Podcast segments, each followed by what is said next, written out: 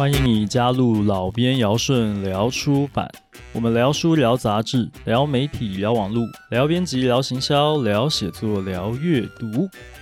那这个礼拜呢，很多中小型的出版业者啊，纷纷崩溃啊，原因就是这个某某购物网嘛，他们做了一个双十一的促销活动，很多书呢被打到了六六折啊、六三折啊、五折啊，甚至有的已经达到四七折了。不只是打到骨折而已，我看是已经打到折寿了。因为这件事情呢，我在脸书上就发了篇干话。简单讲，就是阿里巴巴发明了双十一这种促销手法，他们就是这一切的根源嘛。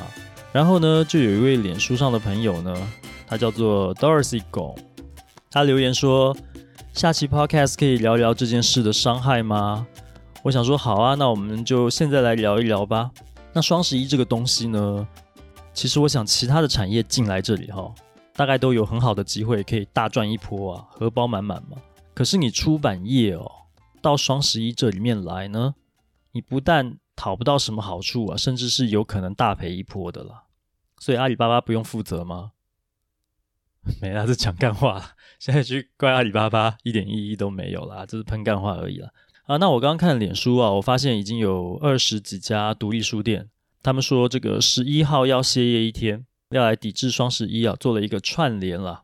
我是觉得你各位啊，十一号不开店来做生意啊，是有点激进了啊。我反而觉得你们啊，应该要开店，要开啊，要来拼一下，拼什么呢？来拼十一号本日全馆不打折，来拼一个这样的活动。反正经营平常就已经很困难的了哈，我们经营书店嘛哈，那。干脆这一天干脆跟他拼了啊！我不是在讲干话啊，我是真的这样认为啦。因为十一号我也要照常上班嘛，我要把我这一天的工作做好，是不是？那书店照常营业，趁这个机会把诉求讲清楚。那当然啦，其实我是非常同意这一个串联的诉求的啦。知识有价，文化无价嘛。那你不合理的这种折扣就是不能乱打啊！我是觉得这是不应该发生的，所以我也。理解就是独立书店串联的这个活动，这个本质我是认同的。那我来讲一下我对这个某某购物网的看法好了哈。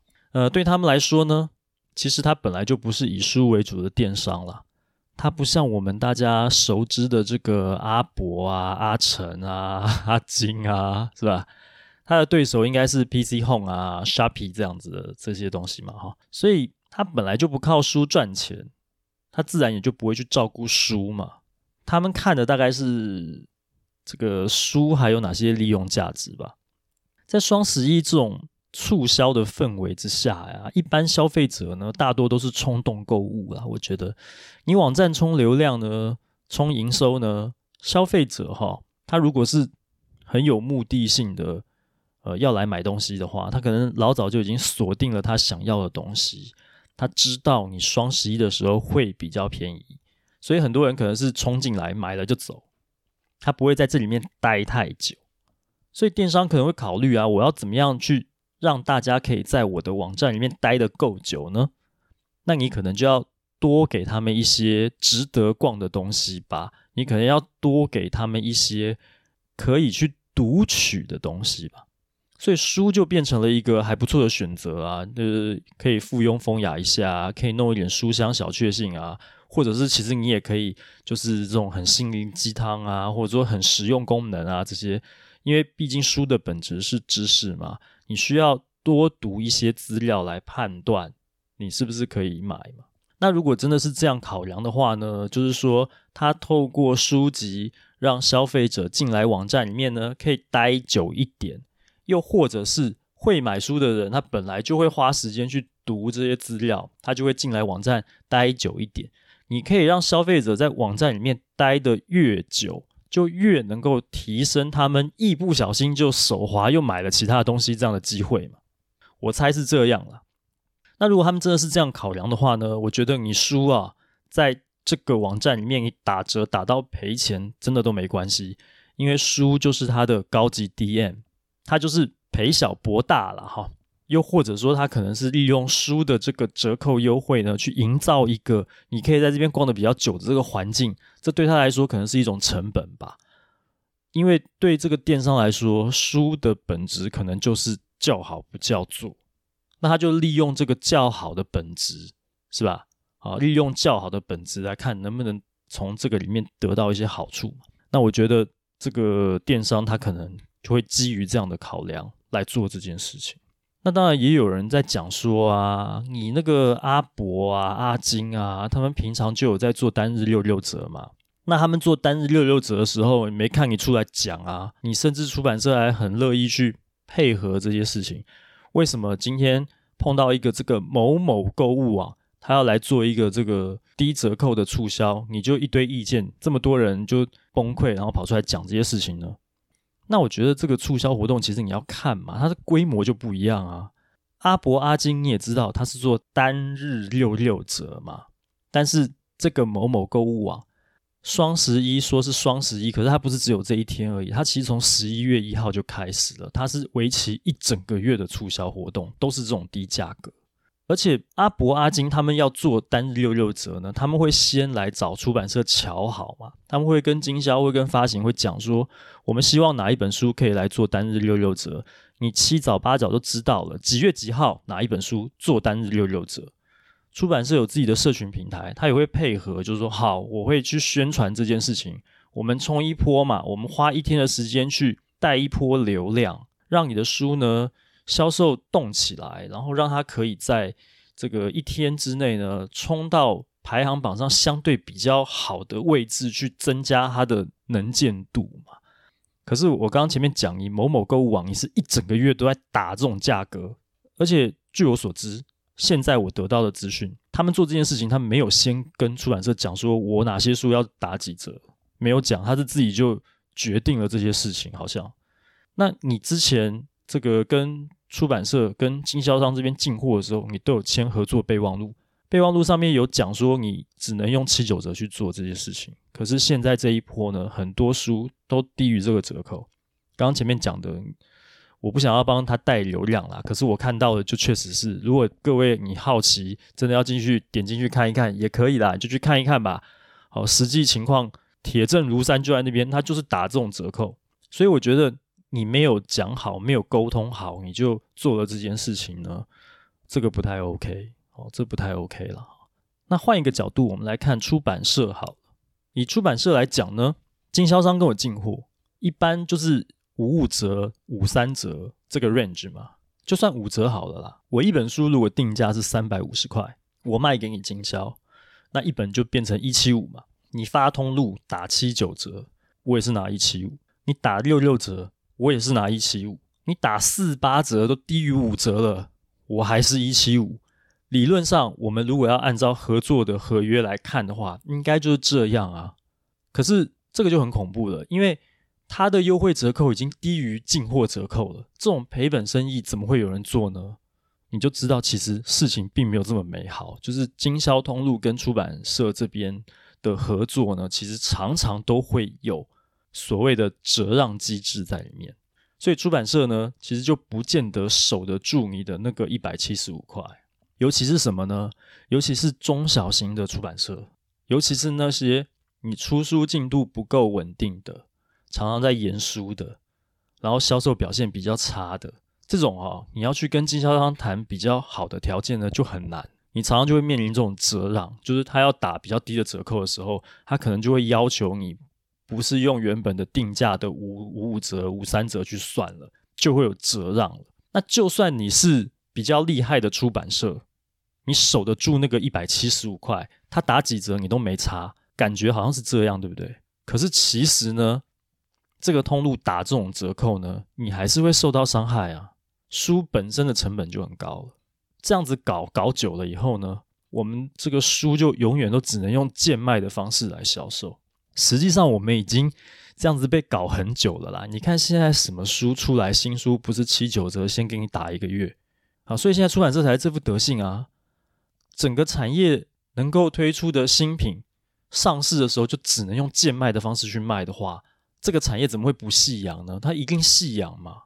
所以这个又牵涉到什么呢？牵涉到我们其实谈过很多的，比方说什么减税啊、免税啊、公共出借权啊，还有什么图书定价制啊这些话题了。哦，这个就是看政府能不能介入这件事情。可是讲到这件事情呢，其他产业可能又会有意见，他就觉得说，啊，你出版业凭什么出来吵着要糖吃啊？我们自由竞争啊，优胜劣败你就淘汰嘛。那即便是在出版业里面，自己业内的同业都有持正反意见的，有人是支持说图书定价制，有人反对啊什么的，这也吵很多年了。那我自己是觉得说，出版业文化力嘛，软实力嘛，你文化应该是廉价的吗？我是不这么认为啦。我是觉得出版产业还是需要被保护的，某种程度上来讲，还是需要被保护的。所以前面提到的那一些能够保护产业的制度呢，我觉得是有讨论的空间啦。那我们的政府现在好像已经有开始在做，比方说这个公共出借权好像已经开始在试了，可是最近的消息是怎样，好像没有怎么看到，所以我不晓得哦，这可能还有待再多多努力去争取吧。好吧，那这件事情我大概就聊到这边了啦哈，我想来吸收一点正能量了哈。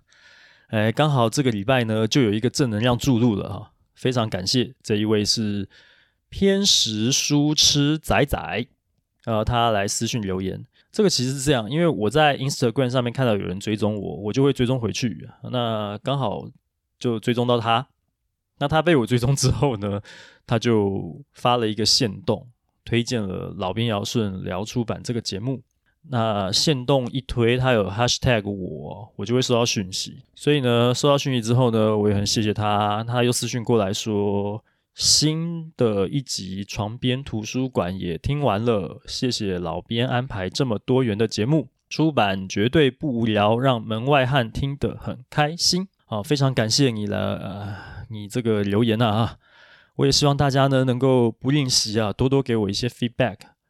我这个节目其实也不是没人在听啦，我看后台的数据还可以啦，还是有啊，呃，可是留言很少很少啊，看来是大家都太害羞了吧，所以希望大家不要害羞啊，这个私讯留言多多益善了哈，我就顺便来行动呼吁一下啦。如果你喜欢我这个节目呢，你使用的是 SoundOn、Apple Podcast 或 Google Podcast 的话呢，请帮我按订阅；使用 Spotify 的话呢，请帮我按关注，这样子你就不会错过我每一集的节目发布了。那如果你使用的是 Apple Podcast 的话呢，希望你可以帮我打五颗星的评分，写评论，告诉我你还想要知道哪些和出版有关的话题。也希望你可以把这个节目呢分享给更多对出版有兴趣的朋友们。另外就是我的脸书粉丝专业还有 Instagram 都叫做老编尧顺的出版手账。我时常会分享许多和出版、编辑、阅读、写作有关的工作经验、方法还有趣闻。欢迎你来按赞追踪，也可以透过匿名提问箱发问、发讯息给我，或是在你喜欢的 po 文下面按赞留言分享。好，那接下来呢，我就来回复两个我在 Apple Podcast 上面看到的听众留言了。好，那这个第一个留言呢，它的标题是“节目有趣好听”。那留言的人是扎卡，他说：“谢谢老编录制有趣好听的节目，老编的声音也很好听，谢谢啊。”同样身处在出版产业，想听老编和通路采购对谈，嗯，这个有点难。想多了解采购大推某本书的依据，有上市后出乎预料的畅销或相反的情况吗？若销量不如预期，会被长官盯吗？另外，出版社或经销商汇报时，怎样可以打动采购多帮忙推书（括号下量）？书籍采购有哪些甘苦谈呢？每次的集数更新都很期待，老编加油！好，谢谢你的留言啊，扎卡。那你提到的这几个问题有点多哈，我一一来这个解答一下了哈。你刚刚讲到的这个呃，跟通路采购对谈嘛哈，其实这很难啦。要请这个通路采购来上节目，上我这个节目真的很难，真的很难哈。倒不是说他们公司管得很严，还是说要避嫌什么的啊，也不是这么绝对啦。主要是因为我啊，目前我在这个领域里面呢，其实欠缺这个够交情的人脉啦。啊，你知道我们出版社跟通路采购之间的关系呢，其实是相对来讲是比较现实的啦，哦，比较少所谓的私交这种事情，所以真的不是很好敲来宾了啊。我只能说我尽量了哈，因为我也很想要找这个通路采购来上节目，也想要跟他们好好聊一聊就是。嗯，再来就是这个大推某本书的依据嘛，是吧？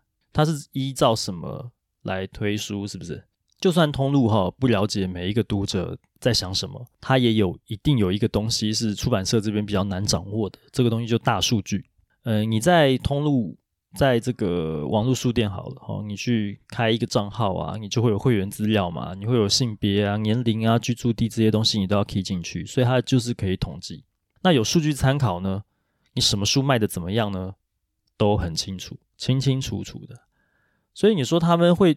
大推某本书哈，其实主要就是靠过去经验的这个数据统计啦。没有什么人可以很神，就是预知未来啊，铁口直断说哪一本书会畅销，不会的，没有这种事情啦。他们公司也不会有人傻乎乎的去相信某一位采购呢，你只是这个信口开河吗？毫无根据就在那边判断说，我说这本会卖，它就会卖吗？没有，没有这回事。他们都是依数据，数据是很科学的，数据统计是有它的意义的啦。那你说有没有这种出乎预料的情况？就是有没有看走眼啊，什么干嘛的呢？当然是有。为什么呢？因为没有人可以预知未来嘛。你只能透过过去的经验，这个大数据的法则来推测、来猜测。既然你是对未来是推测跟猜测呢，那你就一定会有看不看得准的这个几率的问题。所以呢，你透过数据呢，最多最多就是减少失败的风险，可以增加你的胜率啦。对，所以他们在决定要推什么书，决定要给什么书资源的时候呢，真的都不是不是他们主观去认定的。那至于你要，你有提到一个什么要啊，怎样打动采购多下量哦，这个没别的，就是你自己做的书要好卖啦。什么方法都敌不过你直接端好料上桌啦，这个就是靠你自己努力了啊。好，那非常感谢你的这个留言，我也会好好努力的哈。好。这是今天回复的第一个。那第二个呢？这个标题是还想听更多出版职人分享。那留言者是 Vicky W S Liao，他说：“老编真的很用心，为出版产业留下一个记录。每一集的出版人、杂志人或书店店员，都是为了阅读在努力。身在同业，很感动，有一群人坚持。”好，希望老编可以在一多挖掘出版人的辛酸史（括号觉得心有戚戚焉）。那第二是面对网络时代印量下降，出版人现在怎么应对，或如何结合线上线下更有效推书？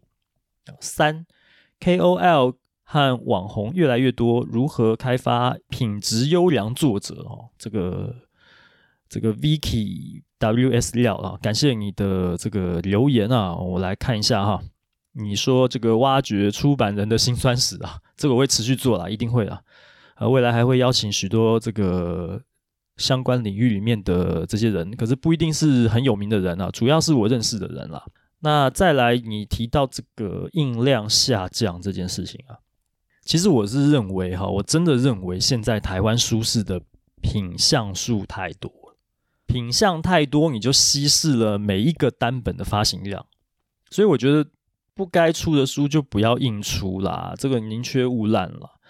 当然，这个是要取得平衡的，你就是过犹不及都不是好事。你如果出版营运上面没有什么太大的问题呢，我觉得你就没有必要去开太多战线，要先做好这个风险控管。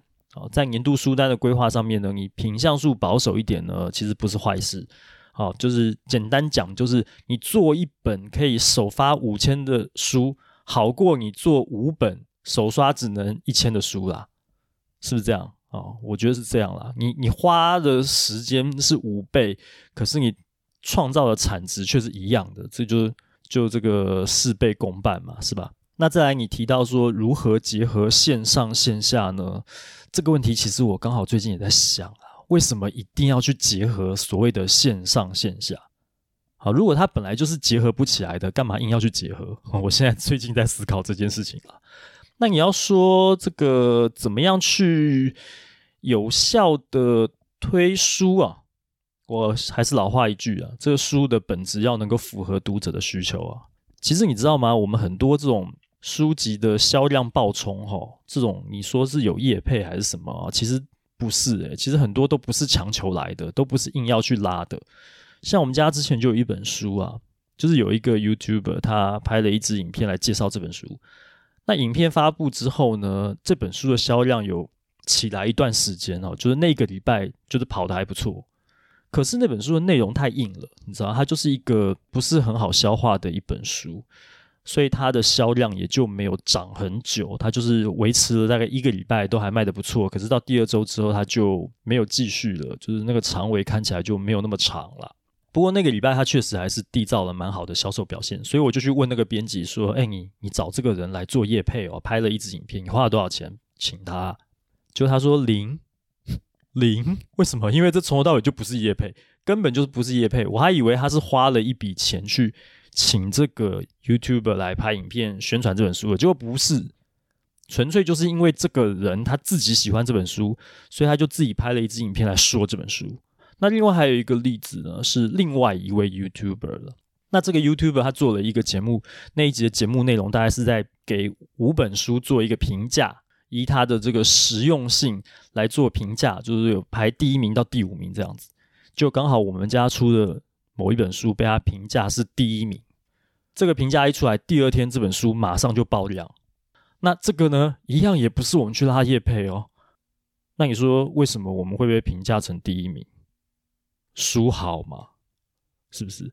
反而是我们看到他，我们去问他说：“诶，那你有没有意愿可以来当我们的作者？” 这个其实联动到你的第三个问题嘛。你问的是这个 KOL 和网红越来越多，怎么开发？这个品质优良的作者嘛，那你开发作者，我说实在，有的时候也是缘分了。那你要看就是有没有情投意合这件事情嘛，哈，呃，你要怎么样去创造这种情投意合的机会呢？也一样，其实你就是要做够好的书嘛，你要做出口碑啊，要做到被认可嘛，这样子你的品牌值得信赖的话，这些潜在的作者才会有意愿跟你合作嘛。对，所以我们反而因为这样子的关系，还得到了一个新的可以帮一个没有合作过的作者来出书的机会。哦，说到底，其实就是回过头去看看我们自己做的书内容是不是真的够好，要做出口碑啦。口碑好了之后呢，你就会有机会去缔造更多各种可能的合作机会了。好，那今天呢，就跟大家聊到这边喽，谢谢你们各位的收听，我们下一集节目见，拜拜。